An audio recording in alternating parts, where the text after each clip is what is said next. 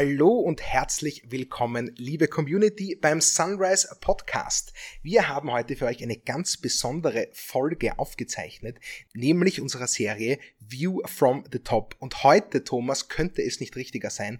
Wir sitzen hier nämlich im 19. Stock des Unica Towers. Und damit wisst ihr auch schon, wer mir noch gegenüber sitzt, nämlich Andreas Brandstetter, seines Zeichens Vorstandsvorsitzender der Unica. Herzlich willkommen. Hallo. Thomas, heute beschäftigen wir uns mit einer ganz wichtigen Versicherung. Und ich bin schon sehr gespannt, äh, was du für Fragen heute vorbereitet hast. Bist du bereit für dieses Gespräch? Ich bin bereit, Max. Ich freue mich schon sehr darauf. Uh, View from the Top. Wie gesagt, heute könnte man es nicht besser treffen. Uh, wir haben einen grandiosen Blick auf die Wiener Innenstadt hier. Uh, das Wetter hat uns auch noch einmal einen fast spätsommerlichen Tag beschert. Und uh, so trete ich fröhlich in dieses Gespräch ein. Ähm, bin ehrlich gesagt ein bisschen nervös, weil wir bis dato im Unternehmen hatten, die immer sehr handgreifliche Sachen hatten und eigentlich nichts zum ersten Mal mit einem Finanzdienstleister, wenn man so möchte, im weitesten Sinne ähm, heute zu tun haben, nämlich mit einem Versicherungsunternehmen. Ähm, das wird mir aber erleichtert, weil mir jemand gegenüber sitzt, der mir freundschaftlich verbunden ist. Ähm, dafür bin ich auch sehr dankbar, lieber Andreas. Danke, dass du dir Zeit nimmst heute. Du bist seit 25 Jahren, habe ich nachgelesen, ähm, der Unica verbunden in unterschiedlichen Rollen und mittlerweile schon seit über zehn Jahren als Vorstandsvorsitzender dieses Unternehmens. Ähm, was könnte man dich äh, Besseres bitten, als zunächst einfach mal ganz kurz zu umreißen? Unica heute, äh, was ist das für ein Unternehmen? Wie würdest du es ganz kurz umreißen? Wir gehen dann eh noch tiefer hinein, aber mal einen groben Überblick für unsere Community. Danke für, für dein Interesse. Äh, wir sind ein Service-Dienstleister, der in 18 Ländern Europas tätig ist, äh, von Liechtenstein, der Schweiz im Westen bis äh, derzeit noch Russland, kann sich ändern, ganz im Osten und freuen uns für circa 16 Millionen Menschen da sein zu können. Ähm, das sind Privatkunden, das sind Gewerbekunden, deren Risiken in der Gegenwart, in der Zukunft wir versuchen bestmöglich zu managen. Wahnsinn. Ja, das, 16 äh, Millionen ist eine Hausnummer. Richtig, äh, es gibt noch eine viel größere Hausnummer, nämlich diese 16 Millionen Menschen haben knapp 26 Millionen Verträge mit euch. Ähm, Versicherung ist ein vertragsbasiertes Geschäft. Es geht um die Absicherung von Risiken.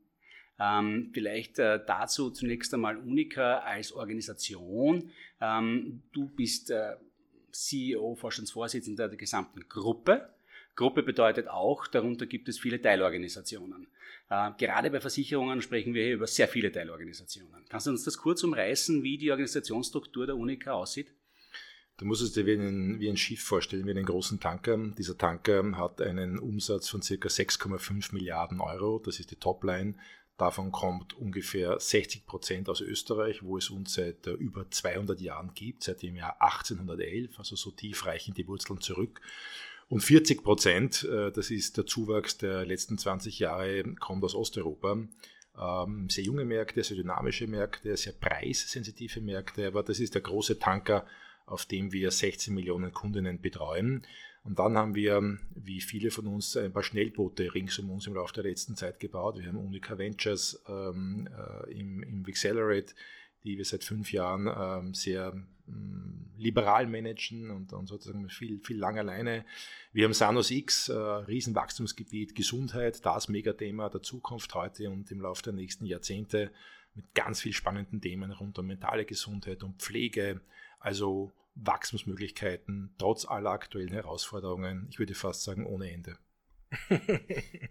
Die, ähm, diese Struktur mit, äh, wird auch, nehme ich an, rechtlich über Ländergesellschaften dargestellt, ähm, die in eurem Fall wie unabhängig strukturiert sind. Kann man sich das vorstellen, das sind wie eigene kleine Versicherungsgebäude, die auch alles haben, was man braucht, um unterschiedliche Versicherungen abzuwickeln? Oder hat die Holding quasi eine doch stärkere zentralisierende Funktion im Fall der Unica? Wir sind flexibel. Wir haben eine Holding, die in Wien an der Börse notiert ist. Wir sind schon neunt im Team. Also der Tisch, an dem wir heute hier sitzen, hat neun Plätze und hier sitzen normalerweise am Montag immer von 10.30 bis Open End neun Vorstände. Die neun Vorstände hört sich relativ viel an für eine Versicherungsgesellschaft, äh, sind gleichzeitig allerdings auch für die größte Ländergesellschaft zuständig, für Österreich. Das heißt, wir arbeiten gleichzeitig, wir führen gleichzeitig das operative Management von 60 mhm. Prozent äh, des Konzernumsatzes. Von daher auch vielleicht ähm, die erste Antwort auf deine Frage. Und wir haben somit daneben 17 andere Ländergesellschaften, mhm. eben von der Schweiz über Liechtenstein bis nach mhm. Russland, wo es jeweils einen Vorstand äh, gibt, der dort im Rahmen der jeweiligen lokalen Gesetze für die operativen äh, Dinge zuständig ist. Wie liberal sind wir? Ähm, Regulative wurden im Laufe der letzten Zeit von der EU aus Frankfurt kommen, die uns reguliert, so strikt, äh, dass es, was äh, Compliance Governance betrifft, wenig Spielraum gibt. Ich sage mhm. fast keinen Spielraum. Tendenz geht eher dazu, dass das noch strikter, formeller wird. Wir jammern nie drüber. Großer Unterschied zu vielen anderen Finanzdienstleistern. Es ist so, wie es ist. Ich kann auch nicht beeinflussen, ob wir jetzt gerade draußen die Sonne scheint, ob es morgen regnet, ist mir mhm. völlig wurscht. Mhm. Es wird so sein, wie es ist. Wir versuchen uns auf die Kunden zu konzentrieren, mhm. aufs Managen. Also brauchen wir Typen, die auf der einen Seite in der Lage sind, mit Compliance Governance erstklassig ohne Fehl und Tadel umzugehen. Und wir brauchen einerseits Unternehmer, wir brauchen gute junge Leute, die in der Lage sind, äh, unternehmerhaft zu denken, die gute Leader sind, die führen können, die Geschäftsmöglichkeiten wahrnehmen. Also wir suchen wirklich äh, ja, moderne, kundenorientierte Talente im Prinzip mittlerweile auf der ganzen Welt. Mhm. Okay, also damit ich das nochmal zusammenfasse, also wir sprechen hier über einen Holdingvorstand, der gleichzeitig die operative Verantwortung für 60 Prozent des Marktes hat, aber auch natürlich in der Linie dann noch für diese Ländergesellschaften verantwortlich sind, die dann wieder von einem eigenen Vorstand geführt werden der ähm, unter sich eine Organisation hat, die selbstständig agieren könnte, auch ohne die Mutter. Also das sind eher selbstständige Unternehmen. Und aus dem heraus erkennst du schon die Komplexität, denn an diesem Tisch, wo wir jetzt eben gerade sitzen, haben wir eine irrsinnig große Bandbreite an Themen am Montag. Mhm. Also wir reden über große strategische Dinge. Wir haben vor zwei Jahren einen großen Mitbewerber aus Frankreich gekauft in mhm. Osteuropa um eine Milliarde Euro Kaufpreis, eine große Transaktion. Also du redest über solche strategische Themen. Mhm. Wir reden darüber, ob wir groß ins Pflegegeschäft einsteigen, ob wir jemanden kaufen im Bereich der mentalen Gesundheit. Mhm. Und daneben gibt es halt oft eher nitty-gritty-Themen, die sich mit den äh, Niederungen des, des österreichischen Marktes äh, beschäftigen, was für den Vorstand eine große Flexibilität erfordert. Mhm. Also es ist spannend. Ja. Aber es heißt, wir müssen unsere Kalender echt gut managen, um den Fokus richtig zu setzen und wirklich auch als Vorstand, das Management wertschöpfend tätig zu sein. Ich meine, wir haben zuletzt ja bei der A1 Telekom Austria mit einer Struktur, also mit dem Thomas Anner gesprochen, einer Struktur hat, wo er in seiner Holding sehr schlank aufgestellt ist, äh, eigentlich mit drei Leuten wesentlichen koordinative Tätigkeiten äh, verbringt. Wenn du kurz über so Strukturthemen nachdenkst, da ist vieles auch historisch immer wieder bedingt. Nicht, woher komme ich? Es ist nicht so, dass die Dinge am Reißbrett oft häufig entstehen, sondern man muss arbeiten mit dem, was man hat, oder? Und was kommen wird. Und uns immer die Frage auch der Flexibilität. Äh, wir merken, die Zyklen der Veränderungen sind viel schneller. Äh, ich merke auch, wie viel wichtiger diese sogenannten Dynamics im Boardroom sind, wie wichtiger dieses Zwischenmenschliche geworden ist. Mhm. Ähm, also es gibt einfach durch den Gesetzgeber sehr starke Formalita, mhm. die uns leiten. Und umso wichtiger ist daneben, welche Typen hast du im Management. Also wir sind fast alle, kommen fast alle irgendwann mal aus dem Sport, haben alle Mannschaftssport betrieben, ganz mhm. unterschiedlicher Art. Mhm. Und das setzt voraus, dass du weißt, äh, du bist nie größer als das Team und du bist immer nur ein Teil eines großen Ganzen. Und diese Attitude ist mir auch persönlich wichtig. Mhm. Also, um deine Frage zu beantworten, ja, wir nehmen alle ähm, Historie mit, mhm. aber umso wichtiger ist zu verstehen, so wie wir heute organisiert sind, das kann am 1. Jänner schon ganz anders sein, theoretisch. Okay. Und es kann am 30.06. wieder ganz anders sein. Mhm. Und wichtig ist, und du brauchst Menschen, die auch in der Lage sind, das mitzudenken, die nicht im Ego verhaftet sind, sondern die wirklich auch bereit sind, diese Adaptionen, Anpassungen mitzutragen. Und das kann auch heißen, dass temporär bestimmte Funktionen zum Beispiel weniger wichtig sind als andere. Ja. Also jetzt konkret, Ventures gerade ist mega wichtig, ja. Gesundheit gerade ist mega wichtig. Ja. Kann sein, wenn neue Ökosysteme aufgehen, in drei Jahren, who knows, dass anderes wichtiger wird. Also mhm. diese Flexibilität und dieses Denken, Denken im Team, das ist in Zeiten, die mit sehr vielen Unsicherheiten verbunden sind, auch in viele Chancen extrem wichtig. Da kommen wir eigentlich so klar wie bis dato noch nie eigentlich hin in deine Kernfunktion, nämlich diese Themenführerschaft als Vorstandsvorsitzender her. Dabei wirst du aber auch unterstützt natürlich von einer Struktur, die es, wenn man so möchte, oberhalb von dir gibt, äh, in der die Eigentümer vertreten sind. Auch da vielleicht noch ein kurzes äh, paar Worte dazu, wie es wem gehört Unica heute äh, und wie stark stimmst du dich ab, wenn es darum geht, dass du Sicherheit gewinnen kannst, in welche Richtungen du dieses von dir beschriebene große Schiff führen möchtest.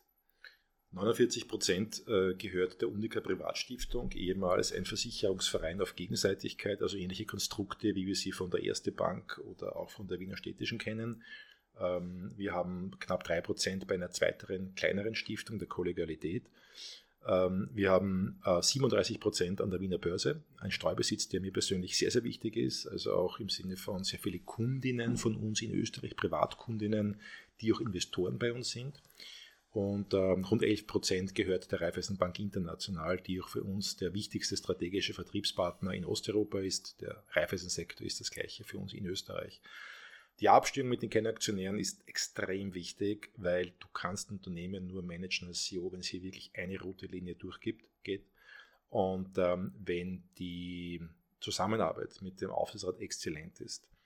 Was heißt exzellent? Da hat sich die Rolle des Aufsichtsrates komplett im Laufe der letzten zehn Jahre verändert. Früher war es ein primär kontrollierendes Organ, das geschaut hat, ob das Management Fehler macht, ob Geschäftspläne eingehalten werden, ob Kostenziele erreicht werden. Das ist heute immer noch wichtig, aber es geht vielmehr das Management, das Operative, meine Kollegen und mich zu sparen, zu challengen, konstruktiv zu begleiten, mit Input zu versorgen. Aha. Ich würde meinen, es ist viel interaktiver geworden. Und so gesehen lernen wir als Management auch extrem viel von guten Typen in unserem Aufsichtsrat. Wir haben einen sehr internationalen Aufsichtsrat, wir haben tolle, ähm, tolle Menschen aus Österreich, äh, wir haben eine Dame aus Belgien, wir haben eine Dame aus Deutschland, wir haben einen Schweizer, wir haben super Leute, die uns helfen in einer Zeit, wo die Grenzen zwischen Industrien weltweit, in unserem Bereich zwischen Automotive, Data Company, Health Companies, wo die Grenzen verschwinden wo es keine, keine geografischen Schranken in Zeiten der Digitalisierung mehr gibt. Wir brauchen globales Top-Management und Know-how in unserem Aufsichtsrat, genauso mhm. wie im Vorstand. Und das macht spannend, weil du de facto eine Gruppe von 20 Leuten bist, die in unterschiedlichen Funktionen, ob im Aufsichtsrat oder im Vorstand, gemeinsam die Firma treiben. Und das macht es super spannend und die Art der Zusammenarbeit mit dem Aufsichtsrat hat sich im Laufe der letzten Jahre massiv intensiviert, sehr viele Committees, wo du, wo du Fokus setzt auf IT bei uns zum Beispiel, auf Digi, also digitale Transformation, auf HR, das Riesenthema überhaupt. Also ist auch cool für uns als Management, dadurch mit dem Aufsichtsrat zu wachsen und auch vom Aufsichtsrat zu lernen. Mhm. Weil das Schlimmste ist, wenn du aufhörst zum Lernen, dann, ist, dann bist du erledigt, dann ist es aus. Ich glaube, es ist ein ganz interessantes Bild, das du da zeichnest, dass vor allem im Bereich der Finanzindustrie, und das ist wahrscheinlich vielen von unseren Hörern nicht äh, so bewusst, ähm, die Regulatorik, die du auch schon an einer oder anderen Stelle erwähnt hast, dazu geführt hat, dass es zu einer wahrscheinlich wie in keiner anderen Industrieprofessionalisierung der Aufsichtsgremien auch gekommen ist. Ich habe erst am Wochenende mit einem befreundeten äh, Manager gesprochen, der ähm, jahrelang das Private Wealth Management der Unicredit Group geführt hat, äh, auch mal CFO hier in Österreich war bei der Bank Austria. Der ist mittlerweile Non-Executive Director bei der Credit Suisse, äh, die bekanntlich momentan durch äh, Herausforderungen geht. Und der ist also Aufsichtsrat in quasi unserem Verständnis, also kein Executive Board Member und verbringt aber zwei Tage jede Woche vor Ort, um dort seine Leistung zu erbringen als Aufsichtsrat.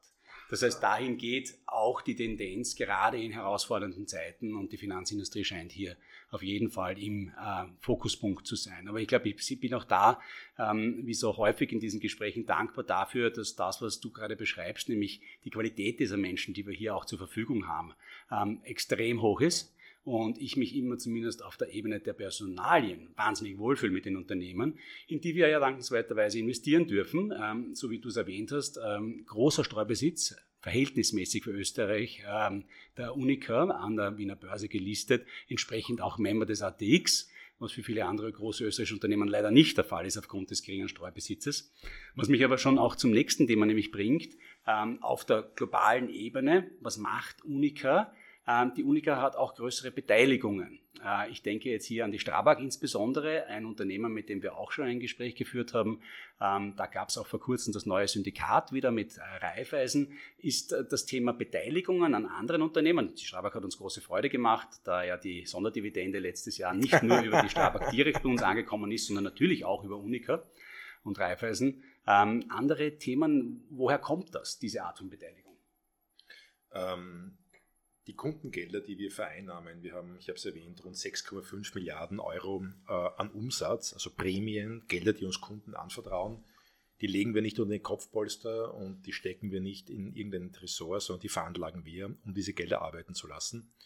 Äh, und der Gesetzgeber arbeitet, ähm, achtet peinlichst genau darauf, dass diese Gelder mündelsicher veranlagt werden, um die Verpflichtungen gerade im Bereich der Pensionsvorsorge, Lebensversicherung immer und zu jedem Zeitpunkt, ob Hochzins, ob Niedrigzins, ob Krieg im Osten, ob Inflation, dass wir alle Verpflichtungen erfüllen. Ich habe erwähnt, wir haben knapp 16 Millionen Kundinnen, davon 3,6 Millionen in Österreich und davon ist ein relevanter Prozentsatz bei uns Kunde im Bereich der Pensions- und Altersvorsorge. Ganz wichtiges Thema. Menschen vertrauen uns also ihr Geld, also müssen wir das Geld wirklich, wirklich äh, mit unseren Verpflichtungen matchen, das mhm. sogenannte Asset Liability Ansatz, um immer in der Lage zu sein, jederzeit, wenn ein Kunde sagt, er will das Geld rausnehmen, auch zahlungsfähig zu sein. Äh, wir haben ca.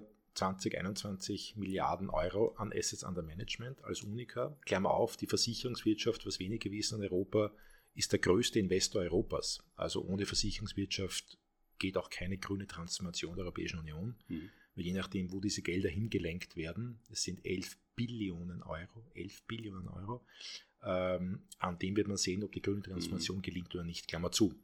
Ausgesuchte Frage. Beteiligung ist ein wichtiger Ansatz. Strabag ist historisch gewachsen. Es gab ähm, einige Beteiligungen gemeinsam äh, mit Raiffeisen, die wir hatten. Raiffeisen hatte früher einen größeren Anteil äh, an Unica als die 11 Prozent jetzt. Und Strabag ist ein tolles Unternehmen, das eine der absolut führenden äh, europäischen ähm, Bauunternehmungen ist, äh, mit einem tollen Management, mit einem unglaublich tollen geografischen Footprint. Mhm. Und wenn man sich anschaut, was die Firma im Laufe der letzten ich muss fast sagen, Jahrzehnte hingestellt hat, dann ist das beeindruckend.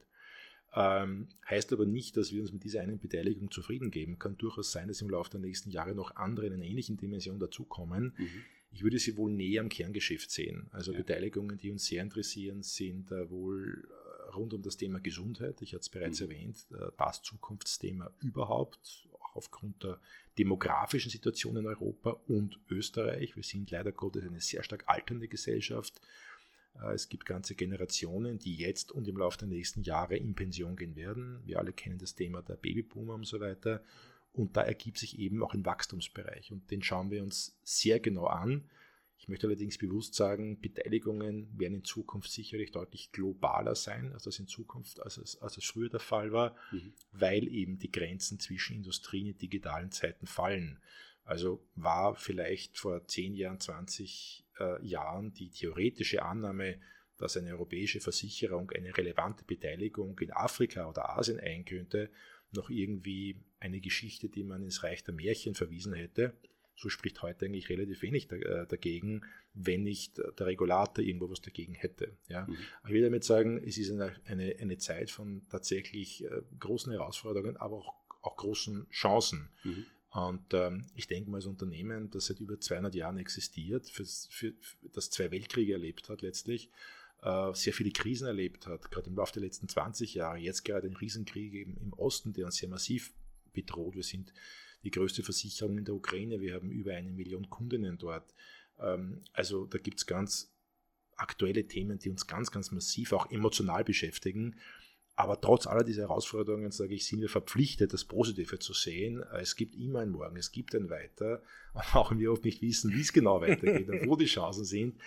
Ich bin hundertprozentig überzeugt, dass ein Unternehmen so wie wir, mit so derartig auch tollen Beteiligungen, mhm. dass wir immer Wachstumsmöglichkeiten haben. Auch wenn vielleicht ein, zwei Jahre mal Plan C sind, aber wir haben die Verpflichtung auch für unsere Kundinnen, langfristig vorauszudenken. Das ist so das, was meine Kollegen an mich treibt, ganz einfach. Thomas, ist das nicht toll, immer diese, auch diesen Optimismus und diese Positivität von äh, den CEOs, von den Geschäftsführern, den Vorstandsvorsitzenden zu hören, oder? Das ist doch wirklich etwas, was einen in die Zukunft positiv blicken lässt auch. Ja, absolut. Und wir sprechen dann, wenn wir dann auch über die Markt- und Wettbewerbslage ein sprechen, nochmal darüber. Ich habe dich ja auch vor nicht allzu langer Zeit äh, bei einer Sanus X-Präsentation gesehen, wo du ähm, sehr eindrücklich quasi ähm, doch auch gezeigt hast, dass du nicht äh, ähm, ruhig schläfst, dass diese Transformation, die sich ähm, hier zwischen den Industriegrenzen insbesondere abspielt, wer ist überhaupt noch Versicherer, wer macht dieses Geschäft, äh, ähm, dich ähm, auf Trab hält, äh, gut gesagt, und dementsprechend natürlich immer nach vorne treibt, um, um nicht zurückzufallen, wenn man das so, nennen darf, und gleichzeitig aber natürlich sein Kerngeschäft äh, zu führen. Zu diesem Kerngeschäft würde ich jetzt zurückkommen. Traditionell kann man wahrscheinlich fast sagen, wird in der Versicherung zwischen drei unterschiedlichen Risikoblöcken unterschieden. Also die Schaden- und Unfallversicherung. Das ist äh, im Wesentlichen quasi, wenn mein Haus im Haus brennt und äh, ich habe einen Autounfall und solche Dinge. Ähm, die Krankenversicherung und, äh, und die Lebensversicherungsbereich. Ähm, was mich besonders interessieren würde in dem äh, Abschnitt unseres Gesprächs, wo wir versuchen, wirklich Wertschöpfungsketten aufzuzeigen, ähm, wäre, wenn, du, wenn das für dich in Ordnung ist, die Krankenversicherung. Nicht? Also das, was hier Unica als Leistung anbietet, wie kann ich mir das vorstellen? Was braucht es, um eine Krankenversicherung anbieten zu können? Wie ist da der Lebenszyklus? Wer sind da eure Kunden? Ist das der individuelle? Wird das, gibt über, also ist das eigentlich ein Unternehmen, die das dann kauft seine, also wie, wie schaut da die Wertschöpfung aus für Unica? Und in dem Zusammenhang vielleicht bitte auch, es gibt im Versicherungsbereich eine große Größe, von der man immer spricht, wenn man über die Finanzkennzahlen spricht, die sogenannte Combined Ratio der Ausdruck sozusagen sowohl der Personal- und Sachkosten als auch der schlagend gewährenden Risikokosten ähm, als am Ende des Tages treibende ähm, Finanzzahlen in der Versicherung. Also bitte. Du, die Sache ist ganz einfach. Ähm, also ich, ich würde lieber von der Gesundheitsversicherung sprechen ja. als von der Krankenversicherung. Ja. Wir haben über eine Million Menschen, die bei uns in Österreich privat krankenversichert sind, mhm. bei Unica. Äh, und wir sind damit mit ungefähr 45 Prozent mit Abstand der größte Marktteilnehmer. Ähm, ist ganz einfach. Äh, je, je, jeder, jeder von uns, at the end of the day, ähm, ist sehr, ähm, ist sehr äh, sorgfältig oder, oder nachdenklich irgendwann im Lebenszyklus, was eigene Gesundheit betrifft. Mhm. Ja, also ich glaube, jeder von uns hatte schon mal Fälle, entweder selber oder in der Familie, wo man sich gedacht hat, oh je, jetzt habe ich ein ernstes Thema oder meine Eltern, meine Freunde, meine Kinder. Und da ist gut, wenn du eine Fast Lane hast, wenn du jemanden hast, äh, wo du sagst, du kriegst jetzt einen Platz im Spital, du hast jetzt die Möglichkeit, äh, zum Arzt deiner Wahl zu gehen, du kriegst morgen eine Therapie und du musst nicht drei, sechs, neun, zwölf Wochen, Monate, whatever warten. Ähm, Menschen, die bei uns äh, sich Gesundheitsversicherungen kaufen, Klammer auf, mit Abstand, mit Abstand das stärkst wachsende Produkt in mhm. Österreich generell, mit großem Abstand, mhm. haben verstanden, dass äh, westliche Demokratien, ein Sozialstaat wie Österreich, nicht in der Lage ist, und das ist keine bedrohende Aussage, ist ein Faktum, nicht in der Lage ist, mit diesen steigenden Gesundheitskosten in dieser schwierigen demografischen Situation, in der wir sind, Schritt zu halten. Mhm. That's the thing. Das ist mhm. sehr simpel im Prinzip. Und das ist kein Luxusprodukt. Also wenn ich sage, wir haben etwas mehr als eine Million Menschen, 1,2 Millionen Menschen bei uns krankenversichert. Mhm. Und ich habe auch gesagt, das sind circa 45 Prozent vom Markt. Da kann man sich ausrechnen, mhm. dass bald drei Millionen Menschen in Österreich eine private Zusatzversicherung haben. Mhm. Das ist kein Luxusprodukt. Es sind Menschen, die nur sagen, ich will meine Kinder, ich will mein, meine Lebenspartnerin, meine Lebenspartner absichern mhm. und ich leiste mir das. Ich halte es für eine ganz wichtige Form der Selbstverantwortung.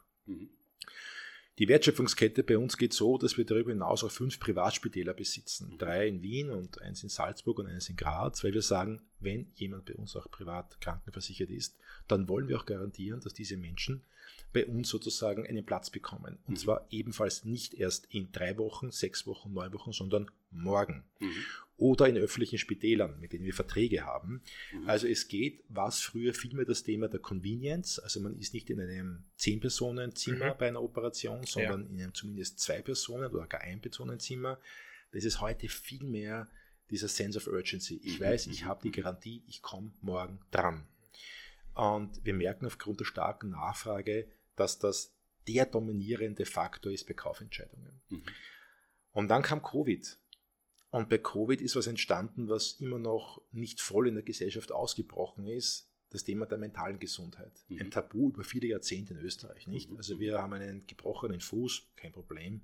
Du gehst zum, äh, zum Arzt und wenn du nichts schrauben musst, wenn du keine äh, schwierige OP hast, wird das gegipst hast dann Gips, gehst herum, wirst gefragt, was hast denn du, was ist passiert und du sagst beim Skifahren zum Beispiel oder beim Fußball oder beim Laufen, wie auch immer, oder beim Stiegensteigen bist gestolpert, Autounfall, Fußbruch, kein Problem.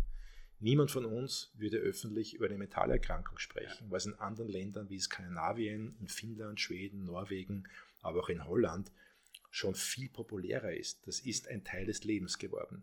Covid hat da was gemacht. Wir sehen es an den Long-Covid-Statistiken. Mhm. Wir sehen es an körperlichen Erkrankungen, aber auch an mentalen Erkrankungen, wie auf einmal ein Tabu beginnt aufzubrechen. Wir merken es an den Anfragen, die wir haben. Wir merken es an Statistiken, auch bei jungen Menschen. Das ist kein Thema von älteren Menschen, auch bei Schülern bereits beginnend. Also haben wir gesagt, wir investieren nicht nur in Spitäler wie früher, sondern wir haben den Marktführer gekauft, der Mavi, ehemals Consentive Holding Mavi, den führenden B2B2C-Anbieter für mentale Gesundheit, Aha. wo Unternehmen für ihre Mitarbeiterinnen vorsagen können. Sie zahlen einen bestimmten sehr kleinen Betrag pro Jahr, 20, 30 Euro. Und Mavi stellt rund um die Uhr therapeutisches, psychotherapeutisches Programm, streng anonym für den jeweiligen Arbeitgeber nicht einsichtig, den Mitarbeiterinnen dieser Firmenkunden zur Verfügung. Ähm, die Wertschöpfungskette weitergedacht. Irgendwann werden wir alle alt. Meine Eltern sind äh, 80, Gott sei Dank sehr fit, sehr gesund, sehr agil. Das Thema der Pflege stellt sich. Ähm, ich komme aus einem kleinen Ort, etwa 50 Minuten im Nordwesten von Wien. Ich bin hier berufstätig, ich bin viel unterwegs. Ich möchte meine Eltern eines Tages gut aufgehoben wissen. Mhm. Also mache ich mir Gedanken, wie kann Pflege aussehen? Früher mhm. gab es soziale Strukturen, wo Pflege sehr stark zu Hause im Familienverbund über drei Generationen oft, gerade im ländlichen Bereich hinweg erfolgt ist. Die Strukturen sind verschwunden, aufgrund von vielerlei Faktoren, auch aufgrund der Urbanisierung. Also kauft Unica oder haben wir den führenden 24-7, also 24 Stunden, sieben Tage pro Woche Homecare-Anbieter Curatomo gekauft und wir versuchen auch andere Unternehmen zuzukaufen, um hier eine führende Rolle bei der Pflege zu Hause zu bieten. Das sind soziale Themen, die sich stellen, die die Wertschöpfungskette über die Krankenversicherung, über Spitäler, über mentale Gesundheit, über Pflege mhm. ständig ausbauen, weil wir merken, da ist ein Riesenbedarf in der Gesellschaft. Du hast mich gefragt, sind das Einzelkunden, sind das Firmenkunden, die kaufen? Beides. Mhm. Also verantwortungsvolle Arbeitgeber, große Unternehmen, die 5, 10.000, 20.000, aber auch nur 500 äh, Mitarbeiterinnen haben, sagen, okay, sie kaufen auch eine Gruppengesundheitsversicherung, weil sie wollen, als attraktiver Arbeitgeber, mhm. als verantwortungsvoller Arbeitgeber, dass wenn jemand in ihrer Belegschaft ein Problem hat, dass diese Person morgen erstklassige Behandlung in ganz Österreich bekommt. Ist auch ein nachvollziehbarer, egoistischer Ansatz, denn je länger jemand im Krankenstand ist, natürlich, umso nachteiliger für ein Unternehmen. Generell muss ich sagen, das Thema Prävention allerdings, also nicht nur Gesundheitsreparatur, sondern Prävention im mentalen Bereich, ja, Vitalcoaches, wir haben Vitaltrucks, bekommt immer mehr an Bedeutung. Und das kennen wir, denke ich, von uns allen. Ähm, ich versuche mich mit 53 halbwegs gesund zu ernähren. Ich denke, Thomas, äh, du auch. Wir versuchen halbwegs sportlich zu sein, wenn es sich irgendwie ausgeht mit dem Leben.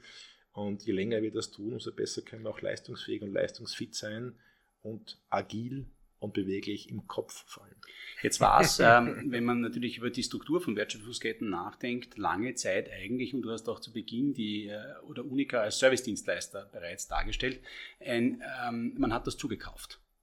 Ähm, jetzt hast du hier an der einen oder anderen Stelle Zugekauft heißt, es gab ein anderes Unternehmen, mit dem ich einen Vertrag abgeschlossen habe und äh, das Unternehmen hatte Verpflichtungen und ich bin dann sozusagen meine Kundschaft dorthin geschickt und die wurden dann dort betreut.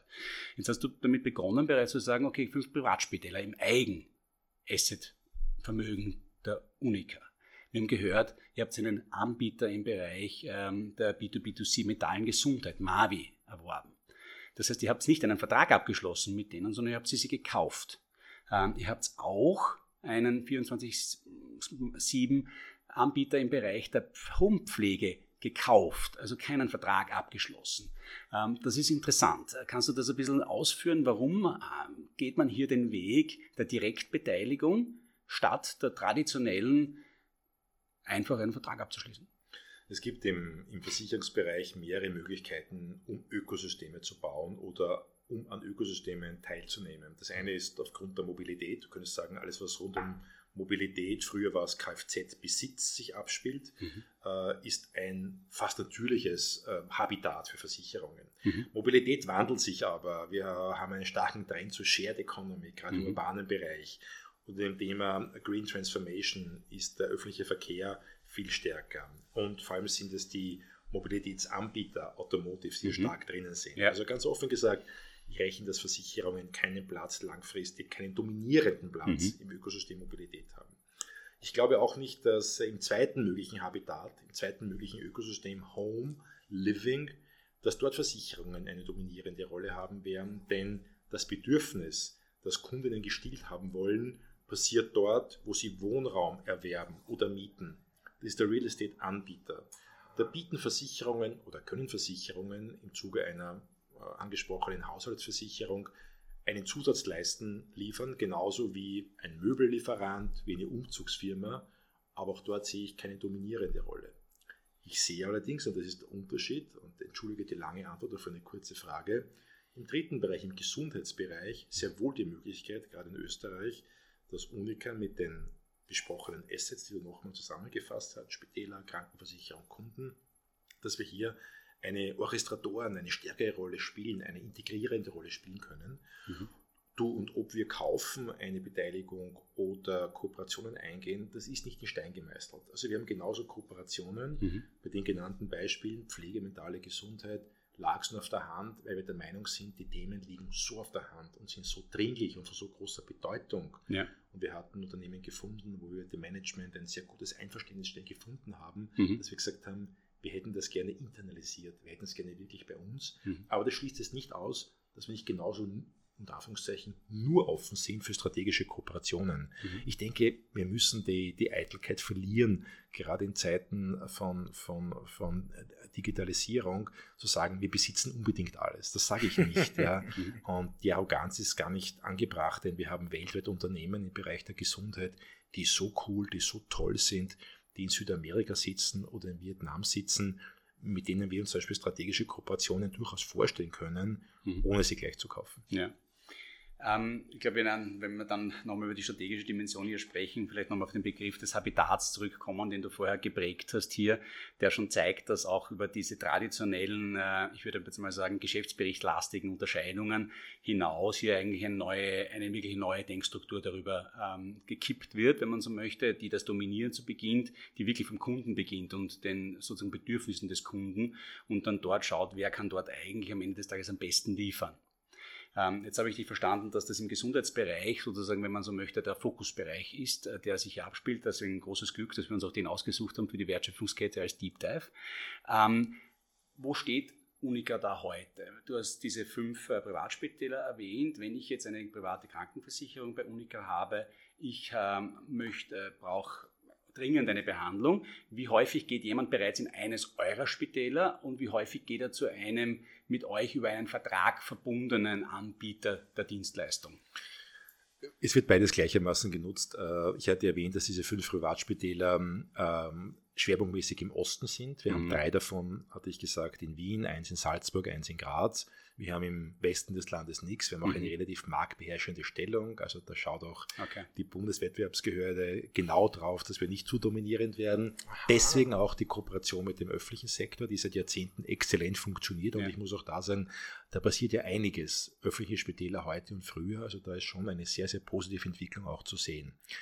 Ähm, was wir aufbauen, ist ein Ärztenetzwerk auch. Also okay. wir bauen das Gleiche auf, auch im Bereich der Wahlärzte auf. Äh, wir wollen auch unseren Kundinnen und Kunden einen spürbaren Vorteil bezüglich Geschwindigkeit geben bei Wahlärzten. Mhm. Ganz, ganz wichtig, so quasi fast eine Art von, eine Art von Garantie, mhm. ein Serviceversprechen. Ein großer Vorteil, den du hast, wenn du bei uns Kundin oder Kunde wirst, ist, du hast quasi die Möglichkeit, exklusiv auf ein Netzwerk in ganz Österreich zuzugreifen, mhm. das dir sonst nicht zur Verfügung steht. Wir werden oft kritisiert, dass das dann sozusagen ein Abgesang des öffentlichen äh, Systems ist, der Allgemeinmediziner, der öffentlichen, der mhm. Kassenärzte, ist überhaupt nicht. Das ist es nicht. Wir sagen nur, es gibt ein Thema, gerade in vielen Bereichen des ländlichen Raums, wo es sehr schwer ist, für unsere Kundinnen und Kunden, Kundinnen und Kunden eine öffentlich zugängliche Gesundheitsinfrastruktur in Anspruch zu nehmen, weil wir auch dort einen Arbeitskräftemangel haben im Bereich der Medizin. Wir wissen, wie viele Gemeinden sich so schwer tun, einfach die Position des Gemeindearztes zum Beispiel nachzubesetzen. Ja. Aber wir können ja nicht die Augen verschließen vor diesem Problem als Versicherung, wo wir eben wie gesagt, bald vier Millionen Kunden in Österreich haben. Also bemühen wir uns mhm. nicht gegen den Staat, nicht gegen das öffentliche System, sondern wenn es geht, gemeinsam mhm. im Schulterschluss hier Lösungen zu entwickeln. Und wenn du mich fragst, ich denke, in fünf Jahren haben wir auch ein viel integrierteres System mit dem öffentlichen Sektor im Bereich der Gesundheit. Der Föderalismus in Österreich ist sicherlich nicht angetan dazu, die notwendigen Reformen in Gesundheit oder im Bereich der Sozialversicherungen so voranzutreiben, wie es äh, sein sollte. Aber der Zug fährt in die richtige Richtung. Dazu ist der Druck, der Kostendruck einfach und der, der Zustand mhm. unserer Sozialsysteme, der finanzielle Zustand, meine ich, einfach zu prekär. Also insgesamt findest du mich da sehr optimistisch vor, ja. ähm, weil äh, die verantwortungsvolle Politik hier auch sehen muss, wir müssen im Bereich der Gesundheit was tun und äh, ist doch toll und großartig, dass es Unternehmen wie unsere gibt, aber nicht nur. Es gibt mhm. auch ja andere, es gibt auch andere tolle Versicherungen. Ich möchte bewusst hier auch eine, eine Wiener Städtische erwähnen, die sehr innovativ in diesem Bereich unterwegs ist, ja, mhm.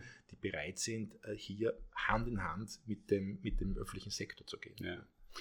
Ich habe vorher schon kurz das Thema Combined Ratio erwähnt. Ähm, wir sind Versicherung. Das heißt, wenn du jetzt bei einem Provider, wie man dann im englischsprachigen Raum sagen muss, die Leistung zukaufst, also ein Arzt, der schlussendlich dann hier die tatsächliche Versicherungsleistung oder die geschuldete Leistung der Versicherung erbringt, dann ist das etwas, was natürlich die Versicherung dann zahlt. Das ist ein Teil eurer Kostenstruktur, wenn man so möchte und die wird dann kombiniert, wenn man so möchte, als in eurer Gesamtmargenüberblick äh, mit den internen Kosten, die ihr habt, um diese Servicedienstleistung anzubieten. Wie teilt sich das in der Krankenversicherung aktuell ungefähr, also in der gesunden Versicherung, Entschuldigung, aktuell ungefähr auf? Also welcher Anteil geht an die Provider und welcher Anteil der Kostenstruktur ist in-house für den gesamten Support rundherum? Ähm je tiefer unter 100 Prozent, umso besser. Ja. Vielleicht für unsere Zuhörerinnen und Zuhörer. Äh, und äh, der überwiegende Anteil. Wenn ich kurz noch mal einhaken darf. Unter 100 Prozent heißt, diese Combined Ratio gibt eben an, welchen Anteil des Umsatzes von einerseits von Kosten quasi auf, ähm, wenn man so will, quasi in Anspruch genommen wird. Das heißt, wenn ich einen, wenn ich einen Euro mache, was kostet es mich, diesen einen Euro ähm, zu, lief, äh, zu leisten? Und, äh, und da der, dieser, dieser, wenn das sagen wir jetzt sind es 90 Cent, ähm, das äh, muss sich dann wieder aufteilen auf eben die Kosten des, des Schadens oder quasi der Leistung, Versicherungsleistung und der internen Administrationskosten. Und wenn man jetzt zum Beispiel dafür insgesamt 90 Cent ausgeben würde, dann hätte man eine Combined Ratio von 90. Thomas Exzellenz. So, genau. Prüfung bestanden. Das heißt Prüfung, du wärst ein großartiger Finanz- und Risikomanager. Also ja, ein großartiger, das wäre wär ich auch total gerne. Ich fühle mich ganz wohl als Portfolio-Manager, der sozusagen zumindest ein paar äh, Fragen stellen kann, um, äh, um versuchen unserer Community das auch ein bisschen zu erklären. Das ist alles nicht so schwierig. Du bist auch ganz großartig darin, ähm, zu zeigen, dass wir hier für um ganz fundamentale Bedürfnisse der Menschen sprechen die, die sich auch nicht so stark ändern über die Zeit, aber die ich als Unternehmer halt nachdenken muss, wie ich sie am besten befriedigen kann. Um deine Frage zu beantworten, bleiben wir bei dem wunderbaren Beispiel von dir, ein Euro. Ja. Von einem Euro bleiben uns je nachdem zwischen 5 und, und 10 Cent mhm. in dieser Dimension. Mhm. Wenn ich die angenommene Common Ratio jetzt im Bereich der Schadenunfall- oder Krankenversicherung hernehme mhm. und davon gehen, geht der Löwenanteil für Leistungen, die wir unsere Kundinnen bezahlen, mhm. Ähm, auf mhm. 60, 70, 75 Prozent. Das mhm. variiert je nach mhm. detaillierter Produktgruppe. Mhm. Das heißt, der Löwenanteil ist wirklich Geld, das wir in die Hand nehmen, um Versicherungsleistungen zu zahlen. Und der restliche kleinere, bei weitem kleinere Anteil, mhm. der teilt sich auf in Administrationskosten, also sprich, was brauchen wir in internen Kosten, um die Mannschaft zu bezahlen. Mhm. Und wenn das Geschäft, der Kundenabschluss über einen Broker zustande kam zum mhm. Beispiel oder über einen Generalagenten oder über einen Mitarbeiter, der bei uns im Vertrieb tätig ist, dann die Provision dafür. Mhm. Aber der überwiegende Anteil, der Riesenlöwenanteil ist die Leistung für Krankheit, Arztrechnung, Apothekerrechnung mhm. oder den Autounfall, die Reparatur der Kfz-Bereich mhm. oder um ein Dach zu sanieren nach einem Hagelschaden zum Beispiel. Ich finde es ja immer wunderbar, weil man daran auch so schön sieht, dass äh, Unternehmen ja immer auch Kunden anderer Unternehmen sind und dass dementsprechend das, was hier an Wertschöpfung passiert, ja auch ganz viel die Wertschöpfung anderer Unternehmen treibt und gerade im Fall einer Versicherung ähm, die Wertschöpfung von ganz vielen unabhängigen Einzelunternehmen häufig, nämlich Ärzten in diesem konkreten Fall, ähm, die dann ja wiederum mit dem Geld, das sie hier verdienen, auch wieder in unserer Volkswirtschaft einen wichtigen Beitrag leisten. Ähm, du hast ein wichtiges Stichwort und dann möchte ich es dann auch mit der Wertschöpfungskette eigentlich belassen, aber das muss ich jetzt noch aufgreifen und das ist die Vertriebsstruktur. Ähm, wie, ähm, wie kann man sich das vorstellen? Das ist bei Versicherungen historisch betrachtet auch nicht ganz geradlinig, sondern da gibt es quasi Agenturen, die sind gebunden, da gibt es freie Makler. Kann man das nur kurz zusammenfassen, wie das ausschaut heutzutage? Ähm, sehr gerne. Ähm, ich denke, es gibt äh, äh, bekannte äh, Vertriebsstrukturen, die wir dreiteilen können. Mhm. Jede Versicherung hat quasi einen exklusiven, äh, ich würde sagen, Verkaufsapparat oder Mitarbeiter, die exklusiv für eine Allianz, eine Generale, eine Unica verkaufen. Mhm. Ähm, entweder auf selbstständigen Basis, dann heißt das Generalagent, mhm. Äh, wie ein Franchise-Nehmer, mhm. äh, müsst ihr euch das vorstellen, oder jemand, der fix angestellt ist. Also das ist das Erste. Das zweite ist, es könnte ein, ein komplett unabhängiger Makler sein, ein Broker, mhm. der sagt, ich möchte mich nicht an ein Unternehmen binden, sondern ich verkaufe die besten Produkte unter dem sogenannten Best Advice Ansatz, äh, je nachdem, was ich glaube, dass für meine Kundinnen, Kundinnen und Kunden am passendsten ist. Und der dritte Ansatz ist traditionell äh, das Bankgeschäft, mhm. äh, weil sehr viele Versicherungen ähm, natürlich mit Banken, wie eben mit Raiffeisen, mhm. strategisch kooperieren.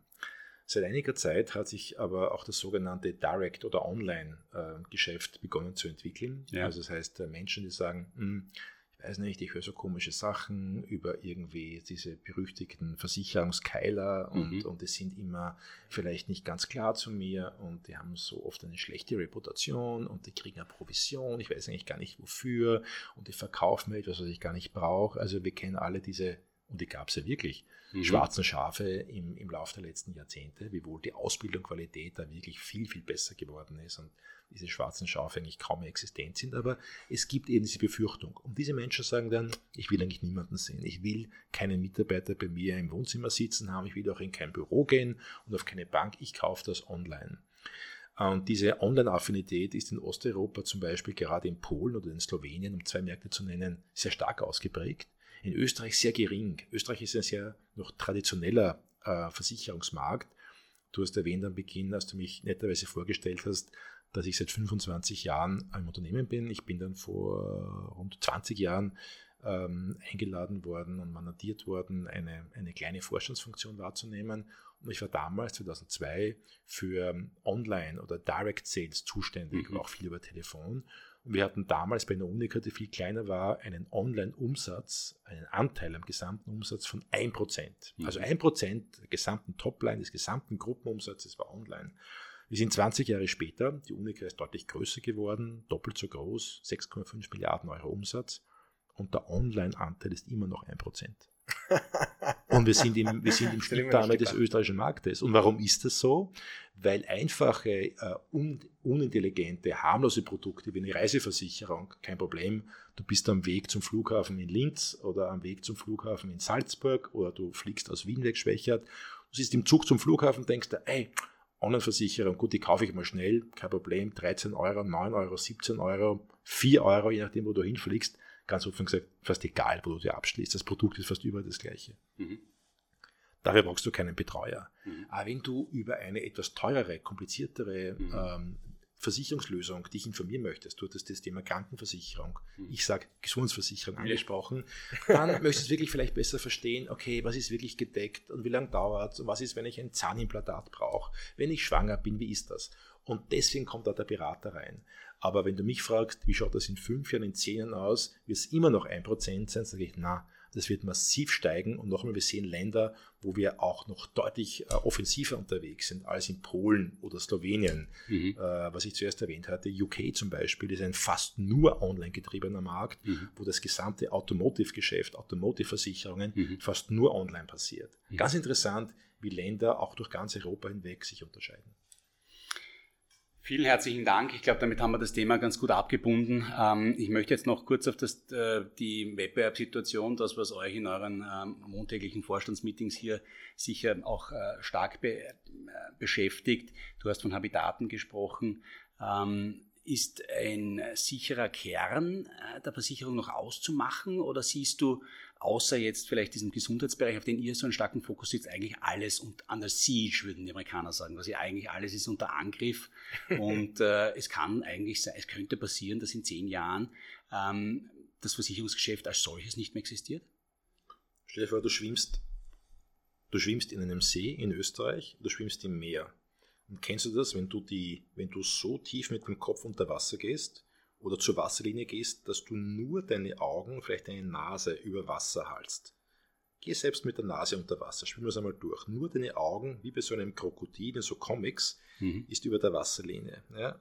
Genauso kannst du dir die Zukunft der Versicherungen vorstellen. Es gibt einen Teil, der für die Kunden nicht sichtbar ist. Das ist der, der unter Wasser ist. Das ist Regulatory, mhm. das ist Bilanzmanagement, das ist Asset Management, mhm. äh, das ist äh, das Poolen von Risken. Mhm. Das Kerngeschäft. Das Kerngeschäft, ja, äh, das unglaublich stark reguliert wird. Mhm. Das ist für jemanden, der von außen kommt, Elon Musk, Bill Gates, whoever is there outside, aber immer vor allem Elon Musk ganz spannend, ja, weil der am ersten, am, am nahesten dran ist, disruptiv unterwegs zu sein. Das ist für selbst solche Typen unglaublich unattraktiv, mhm. in diesen Bereich reinzugehen. Du verdienst damit ganz, ganz wenig. Ja? Für die alle viel interessanter ist das, was oberhalb mhm. der Wasserlinie ist, auf der Customer-Seite, mhm. mhm. ähm, auf, der, auf der Kundenschnittstellenseite. Die wollen ja die Kunden besitzen. Mhm.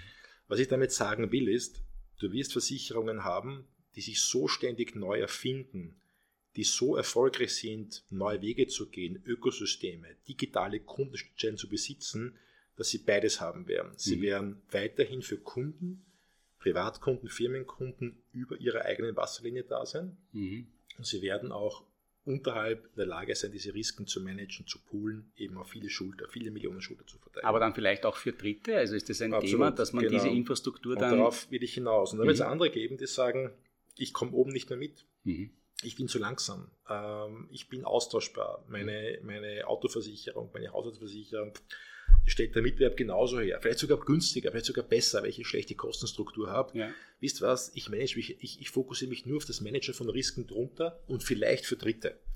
Und das ist etwas, was heute ein bisschen utopisch ausschaut, wo ich aber glaube, dass es ein Weg der nächsten zehn Jahre sein wird, äh, den einige einschlagen. Ich bin mir eins ganz sicher, in zehn Jahren schaut Europas Versicherungslandschaft ganz anders als heute aus. Okay. Davon bin ich überzeugt. Das ist sehr, der ist sehr spannend, sehr interessant, ja. weil ich glaube, du bist der Erste, der sozusagen seine, seine Branche so stark im Umbruch sieht. Ähm, viele andere, und ich darf jetzt auch wieder zu, kurz dazu auf den Thomas Birtel von der Strabag zurückkommen, der an dieser Stelle ähm, etwas für mich Neues erzählt hat, aber das sehr einleuchtend klingt, dass die Wettbewerbsposition einer Strabag zum Beispiel sehr stark abgesichert ist, dadurch, dass man sehr viele Schottergruben besitzt und der Schotter so schwer ist, dass man ihn eigentlich nicht effizient transportieren kann. Und wenn du jetzt Straßen bauen willst, brauchst du einen Schotter. Das heißt, es kann eigentlich nur der bauen, der die Schottergruben hat.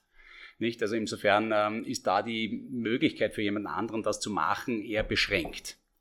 Ähm, was du sagst, ist, dass das äh, hier in der Wertschöpfungskette ja auch wiederum, da gibt es einen großen Unterbau, der ist sehr komplex, der verdient momentan auch nicht viel. Ähm, ähm, den tut man sich eher nicht an, aber oben, dort wo die Schnittstelle ist hin zum Kunden, da wird sich viel tun und werden sich viele spielen. Jetzt muss ich fragen, warum ist es so in der Wertschöpfungskette, dass für diesen aufwendigen Bereich unter Wasser, den keiner sieht, offensichtlich keiner bereit ist zu zahlen, sondern alles oben verdient wird? Du, weil er wahnsinnig mühsam ist, weil er unsexy ist, weil er kaum Talente anzieht. Er muss eine leicht masochistische Ader haben, weil ich nur das kümmerst. Ja. Mega stark reguliert, ja. nicht so stark wie die Banken, aber durchaus ja. ähm, auch sehr, sehr stark, mit einem starken Zug, dass es noch mehr wird. Mhm. Wenn ich mal anschaue, welche Gesetzesvorhaben auf europäischer Ebene die nächsten Jahre auf unsere Industrie zukommen, dann ist das gewaltig. Und deswegen tun sich das viele nicht an äh, aus der Sicht, weil ich ihn erwähnt hatte, nochmal eines Elon Musk oder von Tesla, äh, würde ich mir denken, warum muss ich eine Kuh kaufen, wenn ich Milch trinken will? Hm. Äh, für uns andererseits, wenn ich es positiv drehe, für unsere Branche kann das für einige der rettende Ausweg sein, ja. zu sagen, die Eintrittshürden auch von der regulatorischen ja. Seite ins Geschäft sind so hoch, dass ich mich äh, sozusagen auf das fokussiere, wissend, da habe ich einen gewissen natürlichen Schutzwall weil sich wirklich Automotives vor allem oder Data Companies, Tesla ist eine Data Company letztlich, die sich wirklich auf das Besitzen, auf das Managen von Kunden, Kundenschnittstellen fokussieren, dass die sich diesen mühsamen Quagel gar nicht antun und stattdessen jemanden suchen, durchaus auch im, im Sinne vielleicht eines Tenders, einer Ausschreibung, sagen, okay, ja. wer kann man das am besten, am effizientesten, am billigsten, mit guten Service Level Agreements, wer kann man das hinstellen? Also das ist etwas, wo ich mir sehr sicher bin, dass die Reise hingehen wird. Wenn wir haben, äh, wir hatten das Vergnügen mit dem äh, lieben Christoph Boschan zu sprechen, ähm, haben da ein bisschen über die Komplexität der Werbebeabwicklungsketten gesprochen. Dort habe ich eine ähnliche Situation am Ende des Tages. Ähm, selbst alle modernen Frontends haben im Hintergrund traditionelle Backends, wenn man so möchte. Ähm, ich glaube, es gibt kaum jemanden, auch von den Neo-Brokern in unserem Bereich, die aktiv sind, die nicht im Hintergrund über die HSBC setteln, weil so eine Settlement-Infrastruktur einfach zu bauen etwas ist, wenn du es nicht historisch gebaut hast, sodass du das überall hast, äh, das sozusagen neu hinzustellen, ist eigentlich fast ein Ding der Unmöglichkeit. Nichtsdestotrotz versuchen es einige Player, ähm, weil sie der Meinung sind, sie können so viel besser, wenn sie es neu auf Greenfield machen. Glaubst du daran, dass man, wenn man die Mittel aufbringen wollen, und es gibt ja heute äh, Venture-Finanzierungen in Milliardenhöhe, ähm, wo man sich so vorstellen könnte, ähm, man kann sowas noch einmal aufbauen von der Pike. Kann man so viel besser machen, als es heute schon passiert? Auf der Kundenschnittstellenseite ganz sicher, das merken wir auch. Also wir alle kennen ja Beispiele wie, wie Lemonade in den USA und so weiter wirklich durchgesetzt hat sich bislang noch niemand. Ja, nach, ich meine, vor allem nach unten hin. Kann man ja. diese Infrastruktur besser, so viel besser machen? Das glaube ich eben nicht. Also mhm. ich glaube, es ist von außen verdammt schwer, ja. das wirklich äh, ganz neu, ganz anders hinzustellen. Ähm, ich halte es für nicht ausgeschlossen, aber für sehr, sehr schwierig. Ja. Großartig. Äh, lieber Andreas, wir haben dich jetzt schon so lange hier ähm, quasi in Beschlag genommen. Es war das großartig, wieder wahnsinnig spannend. Wir sind gar nicht auf die Themen äh, Ukraine, Russland gekommen. Ihr habt ja unglaublich viel getan als Unica, um äh, das Leid dort auch ein bisschen zu mildern. Ähm, aber das vielleicht ein anderes Mal. Jetzt darf ich an den lieben Max übergeben, ähm, der noch in bester äh, Manier, erprobter Manier, dir unseren Wordrap äh, sozusagen vorlegen äh, wird, mit der Bitte, dass du seine Satzanfänge möglichst, ja, ich würde mal sagen, unterhaltsam, auch für uns alle und lehrreich beantwortest. Genau äh, so ist es. Wir haben heute schon ein richtig langes Gespräch geführt, muss ich sagen. Ich bereue äh, auch keine Minute. Es war wirklich äh, hochspannend. Vielen Dank dafür. Auch total metaphernstark in den Erklärungen ist mir aufgefallen. Es hat schon beim Tanker angefangen, über die Sportmannschaft bis hin zum Krokodil. Das macht es natürlich deutlich leichter, die Sache auch noch greifbar zu machen. Danke. Ich, ich danke. Und äh, auch etwas, finde ich, was wir direkt noch hervorheben müssen, weil äh, die Unica kommuniziert auch sehr gut. Das soll wirklich gesagt sein und ich finde, man darf dabei hervorheben den Blog, den die Unica betreibt wo wirklich Artikel äh, rund um das Leben äh, verfasst werden, die eben nicht nur Versicherungen betreffen, die auch Gesundheit betrifft und auch Weiterbildung betrifft. Und ich finde, das ist ein ganz wertvoller Beitrag, äh, den man auch als Versicherer leisten kann, um den Menschen ein bisschen mehr Informationen über ein gutes Leben vermitteln zu können. You make my day. Ich danke, ich danke, ich danke dir, ich danke euch. Nein, also das ist äh, auch wirklich etwas, wo wir Danke sagen, weil äh, wir kommunizieren ja auch sehr gern und viel und äh, da sind solche Quellen und auch Beiträge, die wir in unsere Community tragen können, besonders wertvoll. Und damit äh, kommen wir jetzt schon äh, zum vom Thomas angekündigten äh, Teil, die wichtige persönliche Note mit den Satzanfängen. Und nachdem der Thomas das schon so fein umrissen hat, würde ich jetzt einfach direkt losstarten. Sind Sie da einverstanden? Sehr gerne. Großartig. Zufrieden bin ich. Wenn ich am Wochenende das Gefühl habe, ich schaue mich in den Spiegel und es war eine gute Woche. Toll. Wenn ich nicht arbeite, bin ich am liebsten in meinem Weingarten. Da, äh, da kann ich mich nur anschließen. Geht mir auch so. an meinem Job mag ich am meisten. Die Bandbreite an Themen. Äh, es ist nie langweilig, aber vor allem den Umgang mit Menschen. Schön. Ist auch eine, eine oft gehörte Antwort, Thomas. Gell? Der Umgang mit Menschen. Ja, wobei ich habe den wirklich Fokus auf den Umgang mit Menschen, ähm, der kommt äh, dann auch immer wieder, aber ich glaube sehr prägnant in diesem konkreten Fall. Ja. Verzichten könnte ich auf Zucker. Oh, okay. Dieses Buch sollte man lesen. Gerne auch Bücher hänge ich an. Rüdiger Safranski, Die Zeit und David Abulafia, Das Mittelmeer. Toll, kenne ich beide nicht. Schreibe ich mir direkt auf die Liste. Für uns natürlich besonders spannend. Mein Geld lege ich an. Ist kein Bullshit. in, in Aktien von Unica. Das hört man besonders gern, Thomas, gell? Ja, wie gesagt, ich habe es schon einmal erwähnt, das ist eine Antwort, die man leider nicht mehr allzu oft bekommt, ähm, weil eben auch ähm, aus regulatorischer Vorsicht häufig davon Abstand genommen wird, aber für uns als Asset Manager und am Ende des Tages natürlich auch große Anteilseigner der Unica für unsere Verhältnisse, äh, für mich ein ganz ein zentraler Maßstab, äh, um ein Unternehmen zu glauben, wenn es hier diese gleichgeschalteten Interesse, Interessen zwischen uns als Miteigentümern und dem entsprechenden Management gibt. Ja, wirklich, ein Chef mit Skin in the Game, finde ich, ist etwas besonders Sympathisches.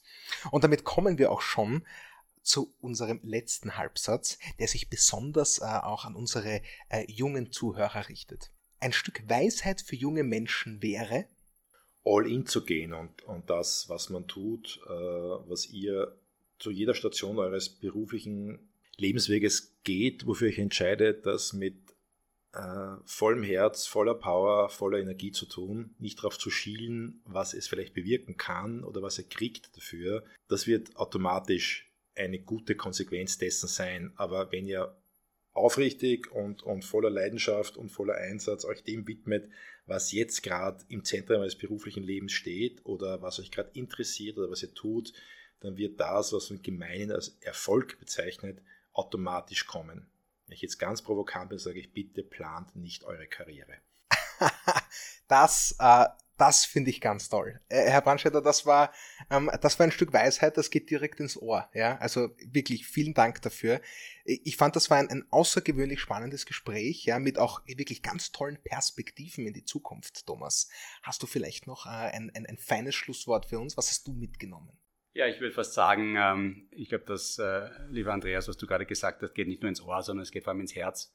Ähm, ich habe heute irgendwie auch mühsame Kleinigkeiten machen müssen im Büro und äh, bin sozusagen mittelgut gelaunt hierher gekommen und ich muss sagen, ich bin, äh, du hast meine Stimmung aufgehellt. Ähm, es ist eine Riesenfreude gewesen, dir zuzuhören, mit dir zu sprechen. Vielen herzlichen Dank für deine Zeit und äh, alles Gute weiterhin, die Unika nach vorne zu bringen. Danke dir. Vielen Dank und danke, dass ihr mich eingeladen habt. Ich habe es sehr genossen. Wir bedanken uns. Es war uns ein ausgesprochenes Vergnügen. Liebe Community, äh, wir hoffen sehr, ihr hattet Spaß, euch das hier anzuhören. Wenn ihr Fragen habt, schickt sie uns, kommentiert. Wir freuen uns und werden sie selbstverständlich beantworten. Damit bleibt mir nur noch, bleibt uns nur noch, euch einen schönen Abend oder einen guten Morgen oder vielleicht auch eine gute Mittagspause zu wünschen, je nachdem, wann ihr euch das anhört. Ciao!